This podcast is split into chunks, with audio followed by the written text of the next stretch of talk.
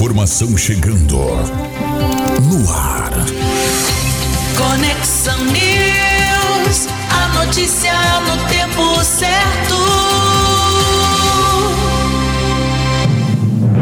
Radiodocliente.com.br, as principais notícias, supermercados, lojas, academias, né? enfim, os mais variados segmentos comerciais que têm rádios personalizadas eh, desenvolvidas aqui pela RMix. Então, você que está nos acompanhando sempre com a nossa transmissão diária, não esqueça de seguir e conhecer mais do nosso trabalho no Instagram e também no YouTube. Arroba RMix Rádio, tá bom? Arroba RMix Rádio. Vamos falar aqui sobre os, as notícias do dia. Campanha de Lula prepara ações para tornar Bolsonaro inelegível. Que história é essa, Cleverson? Exatamente. A campanha do presidente eleito Lula prepara a apresentação de pelo menos duas ações de investigação judicial eh, eleitoral contra o presidente Jair Bolsonaro, né? Por abuso de poder político e econômico, que no limite podem levá-lo à inelegibilidade. Para explicar esse assunto, uma delas tem foco nas declarações do presidente que, eh, de acordo com o PT, o pedido medida do PT puseram em xeque o sistema eleitoral durante a corrida ao Palácio do Planalto. A campanha estuda incluir nessa ação as manifestações de bolsonaristas que bloquearam rodovias após o resultado eleitoral, incluindo agentes políticos do entorno de Bolsonaro que acabaram apoiando esses atos, como, por exemplo, deputados eleitos por São Paulo, Car é, Carla Zambelli foi uma das que falou favoravelmente, e o Eduardo Bolsonaro também, e o Nicolas Ferreira do PL de Minas Gerais. Então eles também estão é, nesta ação que está sendo oferecida, pedindo realmente a inelegibilidade do Bolsonaro, pedindo para que realmente ele não seja mais elegível.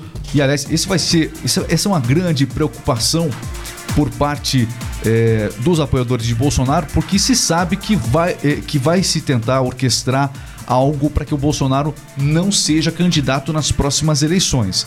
No entanto, no que depender de Congresso, Senado, uh, esse tipo de proposta deve caminhar com mais dificuldade naquilo que de repente eventualmente surgir nessas duas casas. Mas essa ação está sendo é, entregue ao TSE. Então o TSE é que vai julgar Alexandre de Moraes, a princípio, nós temos aqui a informação que deve avaliar toda essa questão. E ó, isso não coloca panos quentes em nada. Muito pelo contrário, isso pode ser é, um estupim para que as manifestações que estavam cessando, nós temos aí. O, as manifestações estavam diminuindo em todo o Brasil.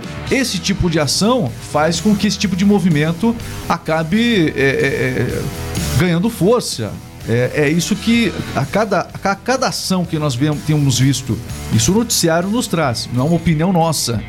Não é uma opinião nossa isso. Mas quando o noticiário traz alguma ação, é, alguma decisão polêmica por parte do TSE, realmente as manifestações elas acabam engrossando em todo o Brasil. É, isso é, é como jogar álcool é como jogar álcool nessa fogueira toda aí, literalmente. E a outra ação também que o PT alega, né, além dessa de abuso do, de poder de Bolsonaro, é, são as questões econômicas do Brasil, né? Entre elas são os benefícios ali financeiros que o governo liberou durante o processo eleitoral, como a concessão de crédito consignado, né, para beneficiários do Auxílio Brasil, por exemplo. É, bom, e o pacote de bondades, que foi conhecido assim na época das eleições, que instituiu o auxílio de 600 reais. Também nós tivemos o auxílio caminhoneiro. Ninguém está falando dele aqui, mas o auxílio caminhoneiro que tem prazo para acabar, que estava nesse pacote de bondades de Bolsonaro durante a campanha. O pacote de bondades vai ser questionado agora, já vem sendo questionado junto à justiça, junto ao judiciário, e agora não citaram aqui o.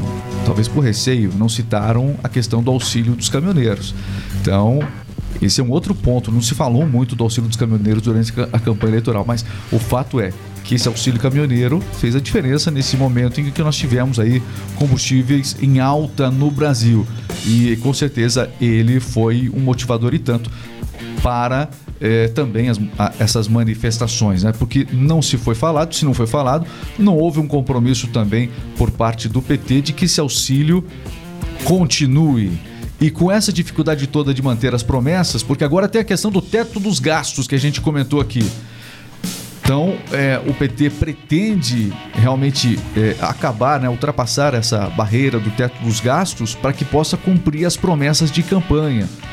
É, e aí fica toda essa questão no ar. Porque toda vez que você concede um- um- um- uma, um- uma bondade, né, você tem que dizer da onde que vem o dinheiro. Então, é, alguém sempre paga por isso. Já se falou várias coisas no país, a gente não tem nada de concreto, por exemplo, em relação à taxação do Pix. Mas cada vez mais a gente tem escutado é, em relação a esse assunto muitas notícias, muitos comentários sobre uma eventual. Será que no governo petista haverá taxação do Pix? Não se sabe. O que, que você que está nos assistindo acha? Será que vai haver a taxação do Pix ou não? É, já se fala sobre isso. Muito bem, o que, que o pessoal está falando aqui? Olha, ó, o pessoal está acompanhando aqui. O pessoal tá de. Ó, tá de a, a tal da história da picanha tá sempre nos comentários. A história da picanha tá sempre nos comentários. Muito bem, são as notícias que você vai acompanhando. E aí o pessoal tá. É, o pessoal. É, a picanha pegou lá. É, é, daqui a pouco a gente fala mais aí. Seguinte, ó, e. que mais? Temos outras informações aqui hoje. Seguinte, prefeita do Mato Grosso anunciou que vai renunciar ao cargo por não concordar com a eleição de Lula. Que história é essa, Sandy Ellen? Exatamente. Carmen Martins declarou que, decla- que deixará a posição. Carmen Martins declarou que deixará a posição caso Luiz Inácio Lula da Silva venha tomar posse em, dia, em 1 de janeiro. A decisão se deve ao fato dela não concordar com a ideologia do presidente, do presidente eleito. Muito bem. Ela é uma prefeita de Carlinda, no Mato Grosso do Sul, e disse que não vai deixar, é, que vai deixar de tomar posse, aliás, vai abandonar o cargo caso o Lula venha tomar posse em 1 de janeiro. A princípio, ele vai tomar posse sim. Um abraço para essa prefeita, pelo que tudo indica aí. Foi bom ter você lá. É, é, não, é, é, o trâmite está acontecendo. O, o- o TSE já anunciou no domingo que vai haver a diplomação dos eleitos em dezembro. Então, é, mas tem um movimento ainda que persiste. Aliás, a movimentação pelas rodovias do país diminuiu bastante, né? Vamos falar um pouquinho aqui agora sobre essa questão. Antes de dizer o que que o Flávio Bolsonaro falou, vou só inverter a nossa, a nossa ordem aqui. A Polícia Rodoviária Federal disse que não existem mais bloqueios nas rodovias federais, Cleverson. Segundo os dados divulgados pela própria Polícia Rodoviária Federal, 936 pontos de eh, obstrução foram liberados desde o domingo, né? Então, hoje, por exemplo, até então, até o momento, somente 11 unidades de federação ainda continuam bloqueadas, né? Ok, e as manifestações acontecem. Ontem a gente viu fotos de muitos caminhoneiros eh, parados em postos de combustível e agora a grande preocupação até que ponto isso afetou o abastecimento nas cidades e até que ponto isso compromete o total abastecimento das cidades.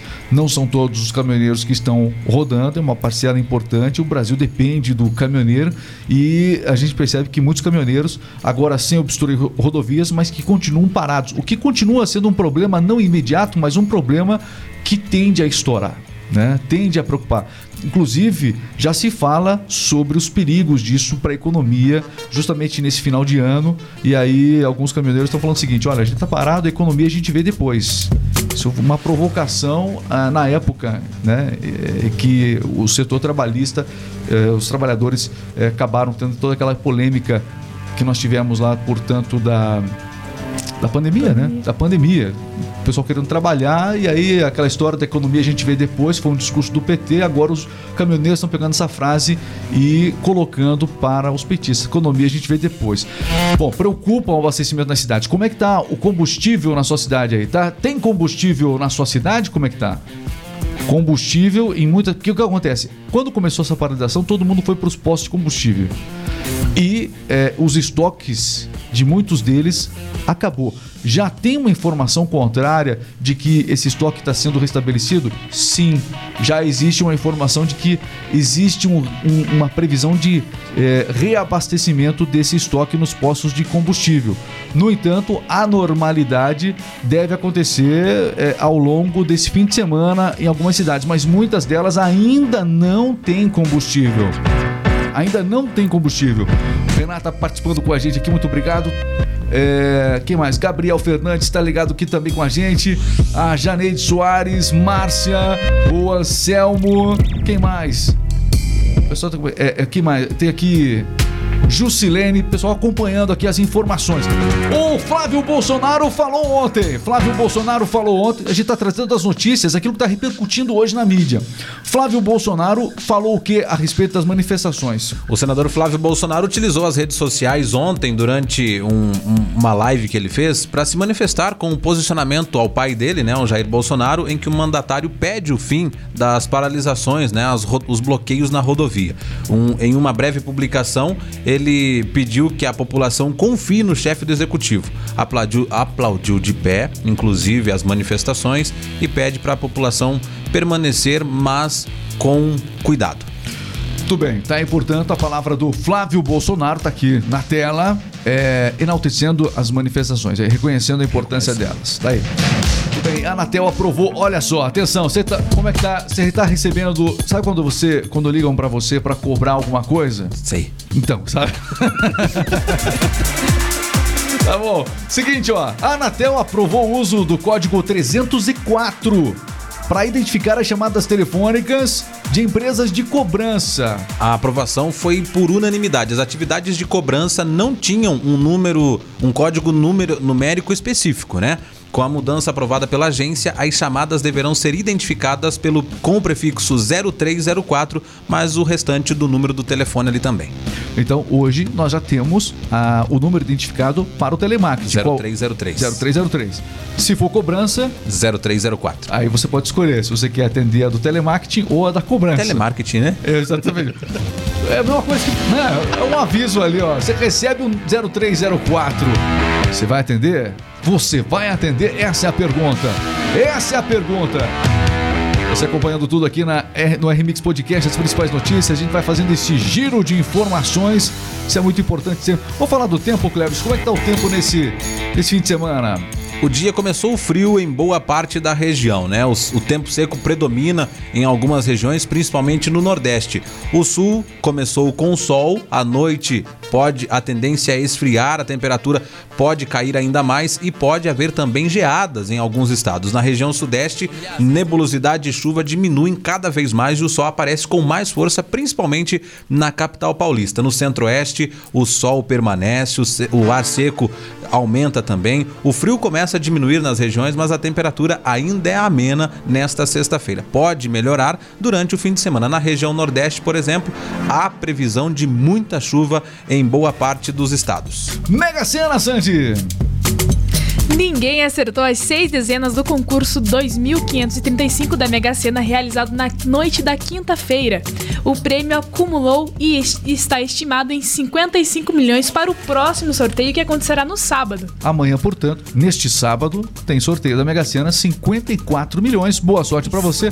Apostas nas casas lotéricas e também online. Você por dentro de tudo aqui no Remix Podcast. Que história é essa? O foguete chinês descontrolado caiu em direção da Espanha informação.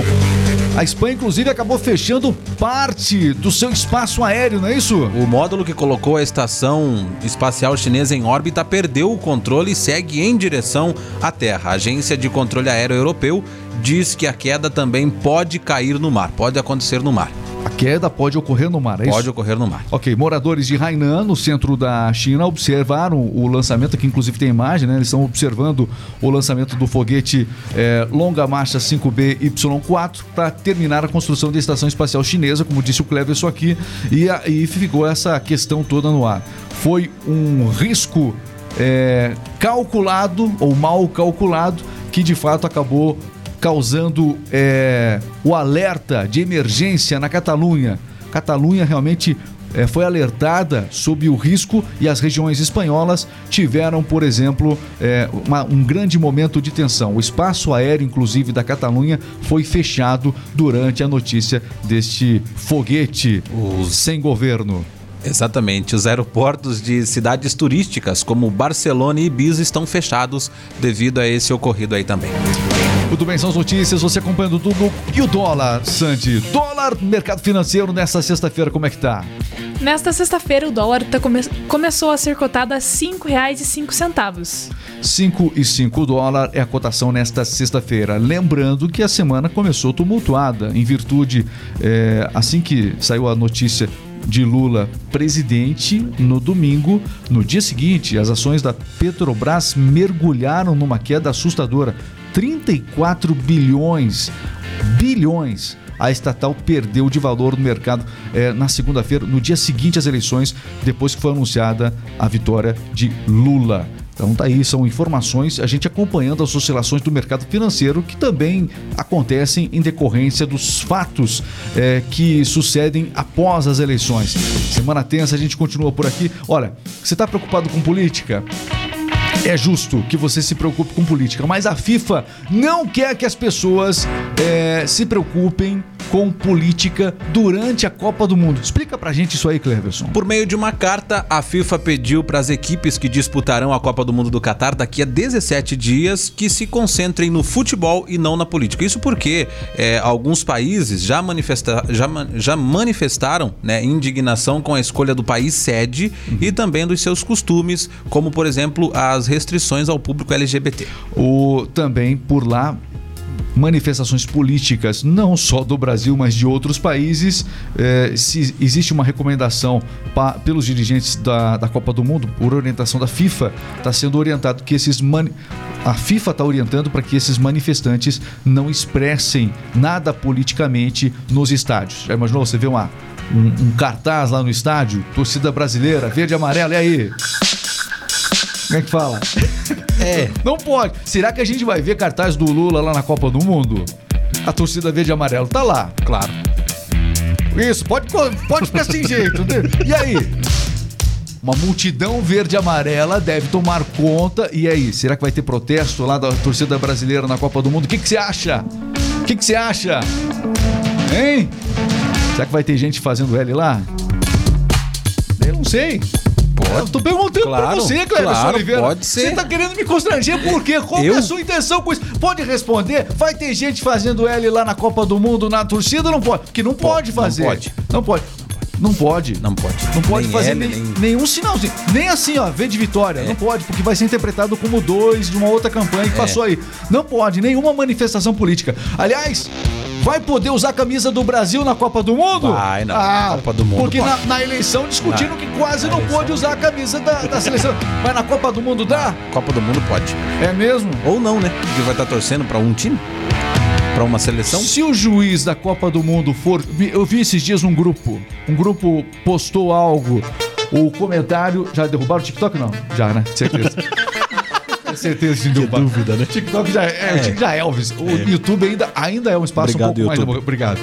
Ó, mas na Copa do Mundo, é, eu tava num grupo esses dias de WhatsApp e as pessoas escreveram assim: Ué, se o Brasil perder o título, será que a gente vai também parar de trabalhar, fechar nossas casas, protestar até que nos deem o título? Caso o Brasil perca a Copa?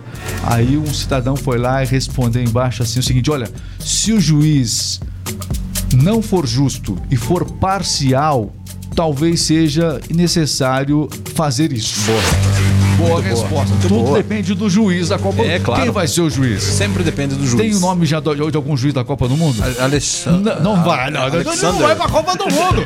Alexander. Alexander. Alexander. É, Morris. É, tá bom. Não, esse não vai pra Copa do Mundo. Tomara que não vá. Se for, já era. Se for, já era. Jogar contra o Brasil. Vocês estão brincando. Vai jogar pra Argentina. Muito bem, são as informações que a gente vai trazendo para você aqui na, no RMix Podcast. Então, tá, é, essa notícia é séria, não é isso? A FIFA pediu para que as equipes que vão disputar a Copa do Mundo não realizem manifestações de cunho político, portanto, é, por é, entenderem que isso, essa é uma orientação necessária e também nenhuma manifestação que fira os costumes do país, aí se referindo diretamente a esse público LGBT que, que há, né? Isso, mais. Mais. Plus. Tá bom. Estamos aqui, está terminando o nosso podcast. Como é que tá os comentários aqui? É, Muito bem. Ah, o TikTok caiu. Você fica falando. Viu? Você fica provocando eu? aí? Eu? Alexander. Pode parar, rapaz. Você fica aí, ó. Você fica provocando. Como é que tá o YouTube aí? Vamos lá, o YouTube tá. é, também no Facebook a gente tá nesse momento com a nossa transmissão. É, a gente segue on the line. Alô, pessoal que tá acompanhando aqui a nossa transmissão. Muito obrigado a você que tá sempre aqui no RMX Podcast. Aliás, pessoal, seguir a gente. Tem que seguir, né? Tem que seguir. Siga. Siga, acompanhe, curta, compartilha. O esporte a gente não falou, né? Ainda não. Mas Então vamos, Vamos vamos, falar. vamos falar então, vai. falar. Você achou que tava esquecendo do esporte? Jamais. Talvez. Está entrando no ar. Jogo rápido. Esporte é vida, e se é notícia você ouve aqui.